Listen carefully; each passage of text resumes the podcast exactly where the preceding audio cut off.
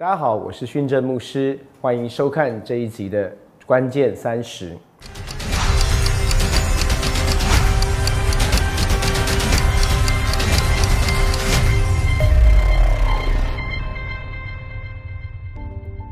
今天我想跟大家分享一些东西，呃，是非常对我个人来说是非常 personal 的，嗯，特别是在我想跟大家分享的是我跟我父亲之间的关系哦。有一段时间，我感觉到我跟我父亲的互动，不管怎么样，就是我很容易不耐烦，不管他们讲什么，我就会不耐烦，甚至不耐烦到一个地步是，当我的手机显示啊，我手机响了，我看到荧幕上面显示是爸爸。我里面就有一种不耐烦的情绪跟气在我的里面，特别是在二零一七年的四五月的这个这个阶段呢，那个时候我跟我的父母亲周牧师、周师母一起在美国服侍的时候，我不知道为什么里面就是有一个非常的烦躁的一个感觉，那。从小到大，我父亲就是很典型的华人的父亲，他不太会表达情感。但是神在这些年纪当中，在我父亲身上做了很多的改变，所以他现在会很长的打电话过来。以前是在我在国外求学的时候，是很少打电话给我跟训光牧师的。但是他现在常常打，有时候甚至一天可能会打三四通，说真的很烦呢。所以我有时候看到他打来找我的时候，我就一接起电话来，我里面就充满了不耐烦跟。那种声音的冷淡，我说喂，干嘛？可是我每次挂掉电话的时候，我就觉得很后悔跟很难过，因为我其实真的很爱，也很尊敬我的父亲，所以每次这样跟他互动完之后，我都非常的愧疚而且我又是牧师啊，我最喜欢传讲的信息就是天赋的爱，我最爱分享的内容就是怎么样拥有一个儿子的心，所以我其实，在那一段时间，我里面就很大很大的冲突，有很大的矛盾，我就在问神说，我的心到底怎么了啊？所以。后来我就来思想，在以弗所书第六章第四节有一个经文这样说：“他说，你们做父亲的，不要惹儿女的气，只要照着主的教训和警戒养育他们。”我当下就突然觉得，哇，保罗好懂我，保罗真是我很好的朋友。而且保罗不只是在以弗所书里这样说，他在哥罗西书三章二十一节也说：“你们做父亲的，不要惹儿女的气，恐怕他们失了志气。”所以在以弗所书里面不要惹儿女的气，在哥罗西书里面也说不要惹儿女的气。所以我就到底在我，所以我就在想，到底这个气是从哪里来的？这边说你们做父亲的不要惹儿女的气，只要照着主的教训和警戒养育他们。我就想这个经文真的很吊诡，因为这边说只要照着主的教训和警戒养育他们，而通常都是在教训跟警戒当中，我们被惹生气，不是吗？通常都是他们要开口教训的时候，我们的火就上来了。怎么可能又教训又警戒孩子，却不惹怒孩子呢？我就在祷告当中开始问主说：“主，到底这个气是什么？到底这个气是从哪里来的？”就在我在祷告的时候，主就让我想起在呃两年前我所读过一本书，那本书叫做《脆弱的力量》。这本书《脆弱的力量》这个这本书的作者他叫做 Brene Brown，他是一个非常有名的社会学的研究者。而他专门研究的议题呢是羞耻。坦白说，这本书不是一个署名的书籍，但是神在过去这几年当中让我读了他很多的著作。所以当我在为这个祷告的时候，主就带我回到这一本书的里面，我就开始去思想这个气到底是怎么来的。对我们华人文化来说，你知道华人的文化其实是羞耻的文化。为了让孩子成长跟进步，我们从小就用羞耻的方式教导，让他们感觉你不要羞羞脸哦。他们就会做我们想要他们做的事，跟我一起来思想一下，在这样一个成长过程当中，我就开始思想为什么这个气在我父亲还没有开口的时候我就冒火，当我看到的是他打来的电话，我甚至还没有接起来就已经感觉被冒犯。刚才我说我们的文化是一个羞耻感的文化，我们认为人的成长和驱动力是来自于羞耻心。所以你会发现，这个气不是一种情绪，它也不是一种怒气。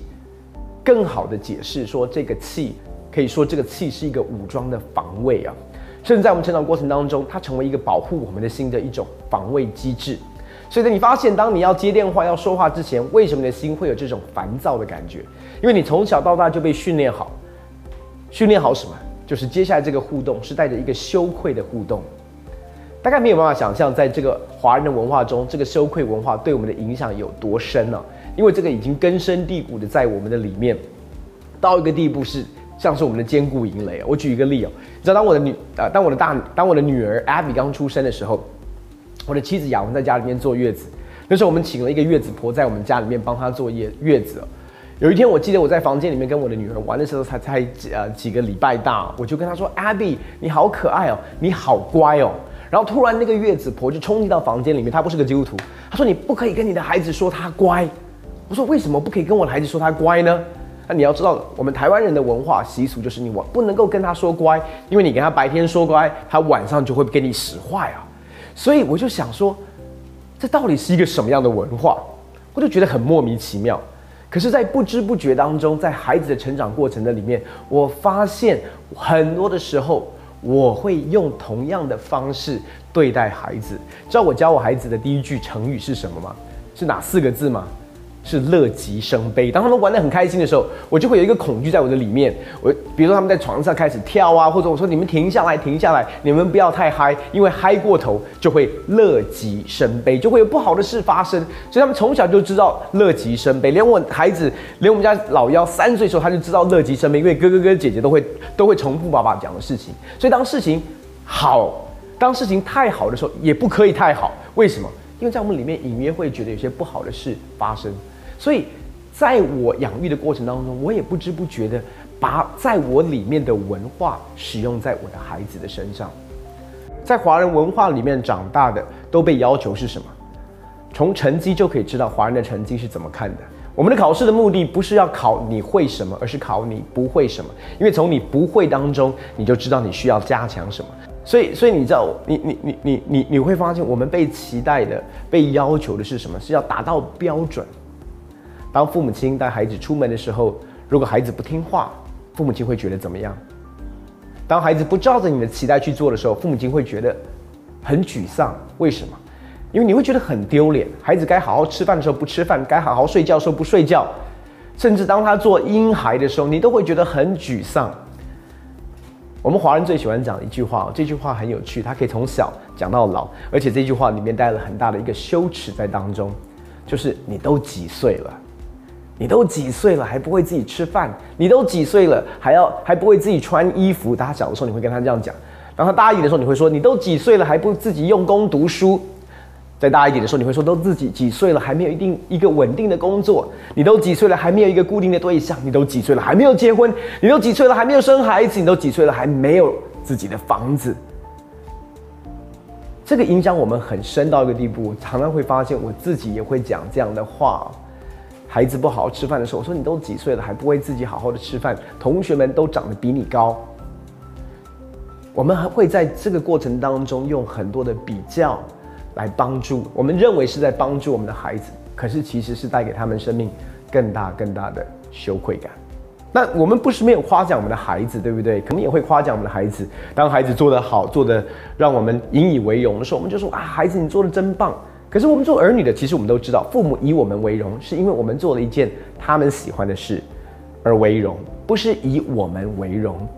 那当他会跟我们说他以我们为荣的时候，其实我们也会清楚知道，我如果可以做一些事让你感到骄傲跟光荣，那我是不是也有很有可能做一些事让你感到以我为耻？在我们的生活跟孩子的互动过程当中，我们不知不觉的把一个羞辱带到他们的世界里。父母亲最会激励孩子的方式是什么？可是你看那个谁谁谁呀，他都做了什么什么什么什么，你为什么不像那个谁谁谁一样？怎么不做这些事呢？那你心里就常会想说啊，我就不是那个谁谁谁，为什么你一直要我做那个谁谁谁所做的事？Bernie Brown 在他的书里面啊，他提到了一个经历。就当他孩子还小的时候，他亲身学到一个非常宝贵的功课。这个功课其实是他在看电视的时候看到一个访谈的主持人在访谈一个很有名的作者。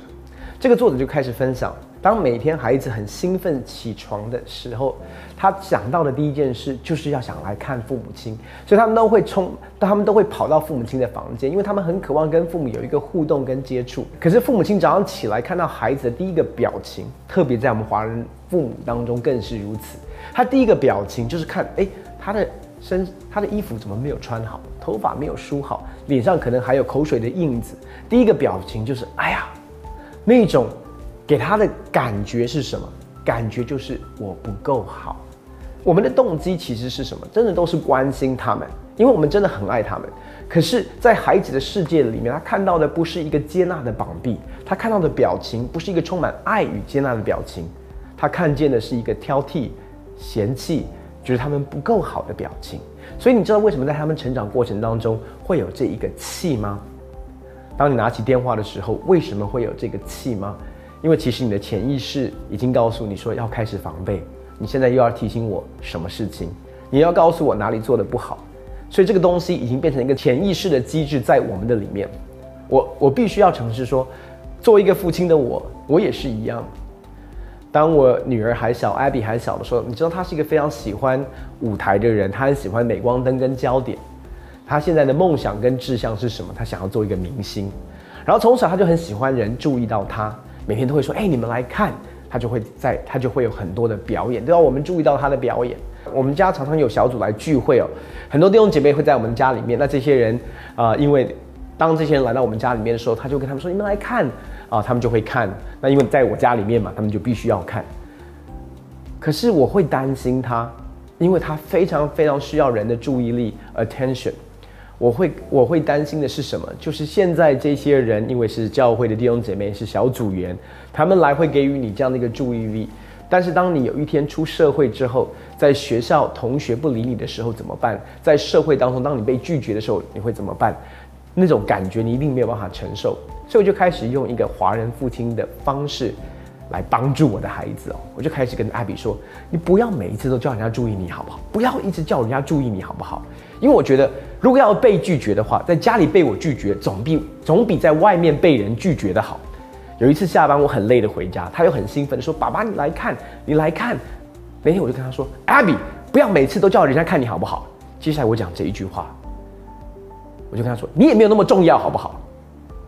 哇！我讲完之后，我真的知道，哇！我自己，我把我自己也，我自己也跟神认罪，跟 Abby 道歉了很多次。我是很诚实的跟你们分享。那你知道我的我的恐惧是什么吗？我为什么会用这样的一个方式对待他？有一次，雅文去参加一个发展心理学专家的一个论坛，而这个这个专家不是基督徒。分享完之后，有一点 Q&A 的时间，雅文就上去去问他说：“他说我的孩子有一个状况，他很喜欢人家注意他。”然后那个发展心理学的，呃呃，那个发发展心理学的专家就说，熟。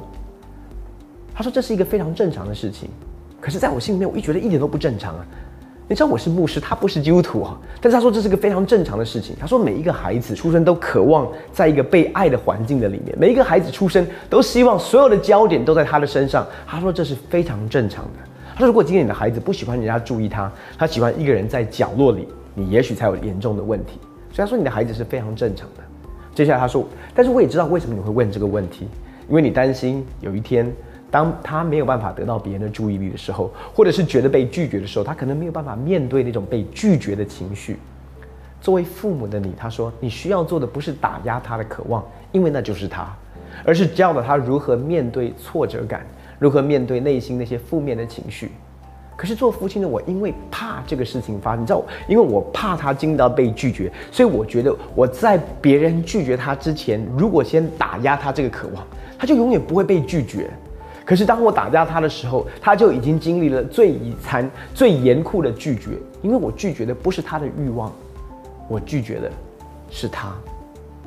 在 Brené Brown 的书里面，他还谈到他曾曾经做过的一个研究。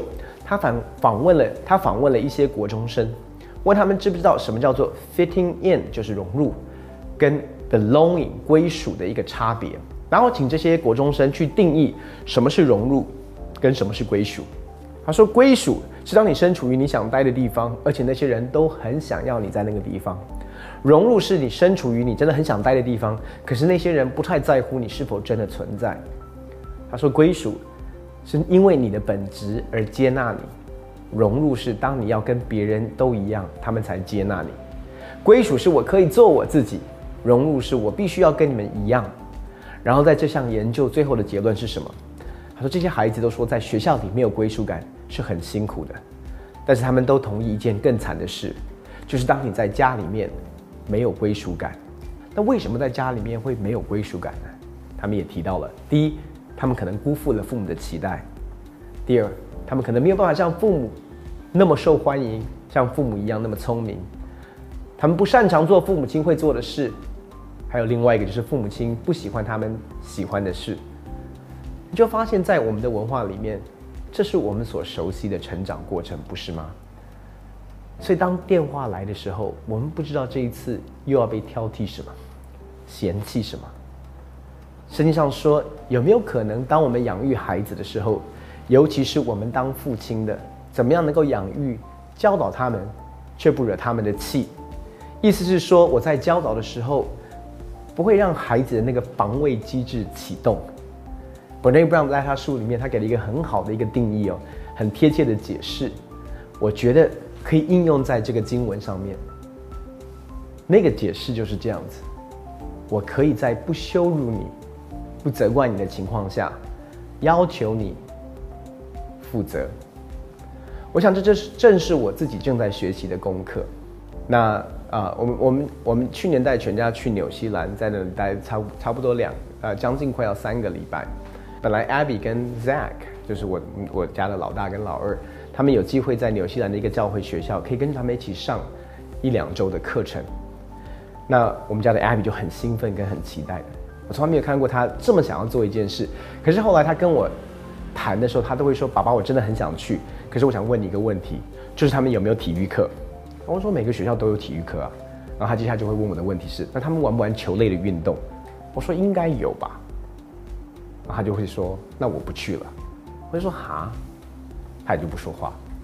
连续两天他都一直问我这两个问题，就是他们有没有体育课，他们有没有球类的运动？他说如果有的话，我就不去；如果没有体育课，没有打球的话，我就去。就有一天，他终于向我敞开跟我说。他为什么不喜欢球类运动？他说，因为他现在每次班上要玩球类运动的时候都要分队，每次分队的时候，他说我都是最后被选到的。然后在每次打球的时候，只要打不好，其他的同学就会怪罪我。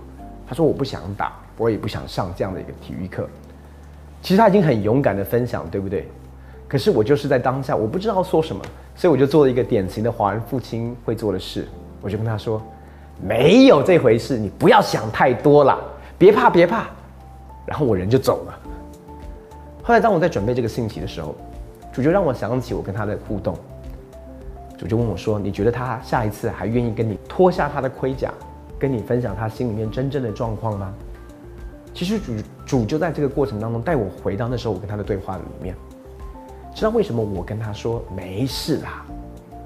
因为某种程度，其实我也不想继续谈下去。知道为什么我不想继续谈下去吗？因为我其实很清楚知道我女儿艾比在说什么。因为在我国中的时候，在美国读书，我经历过跟他一模一样的事。我十四十三岁的时候去美国，那时候个子非常的矮。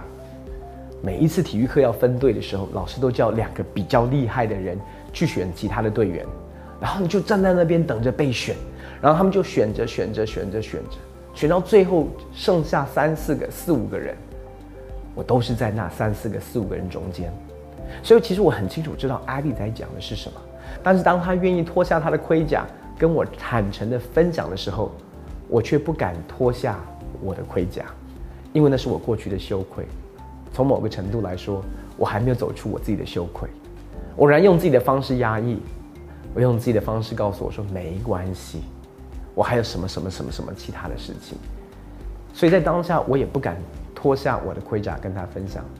某种程度，你知道我自己走过，我知道那种心痛，那个心痛我走过。可是当你看见自己的孩子在那一种伤痛里面的时候，我自己痛，其实我可以接受，我自己走过没有关系。可是现在我要看他走过这个东西，我为什么讲没关系？然后我就走，因为那个痛比我自己走过还要痛。可是，在那当下，我选择穿上我的盔甲，继续往前走。主就开始提醒我。后来有一天，我在哄他睡觉的时候，我就跟他说：“我说，Abby，你记不记得在纽西兰的时候，你说你不想上体育课？”他说：“我记得。”然后我就跟他说：“我很想告诉你，其实我知道你在说什么。”然后我就把我的成长过程的经历也很也很坦诚的跟他分享。就在我跟他分享的过程当中，他整个眼睛亮起来了。他觉得爸爸懂哎，就在我跟他分享我的里面最不堪、最脆弱的时候，我可以看见到的是他的那个盔甲正在融化，那个气正在消失。我可以感觉到那个关系的亲密。我在跟他讲的是，爸爸走过。说真的，我也还在走的过程当中，没有完全走出来。但是至少我们可以一起走，至少你知道你不是孤单一个人面对。最后我要告诉你的是，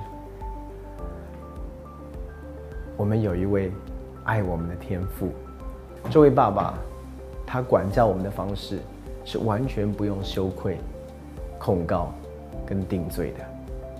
在路加福音第十五章，我们看到浪子犯了许多的错误，可是这位父亲是用他的爱把他挽回。用他的爱接纳他，让他知道这个是他有归属的家。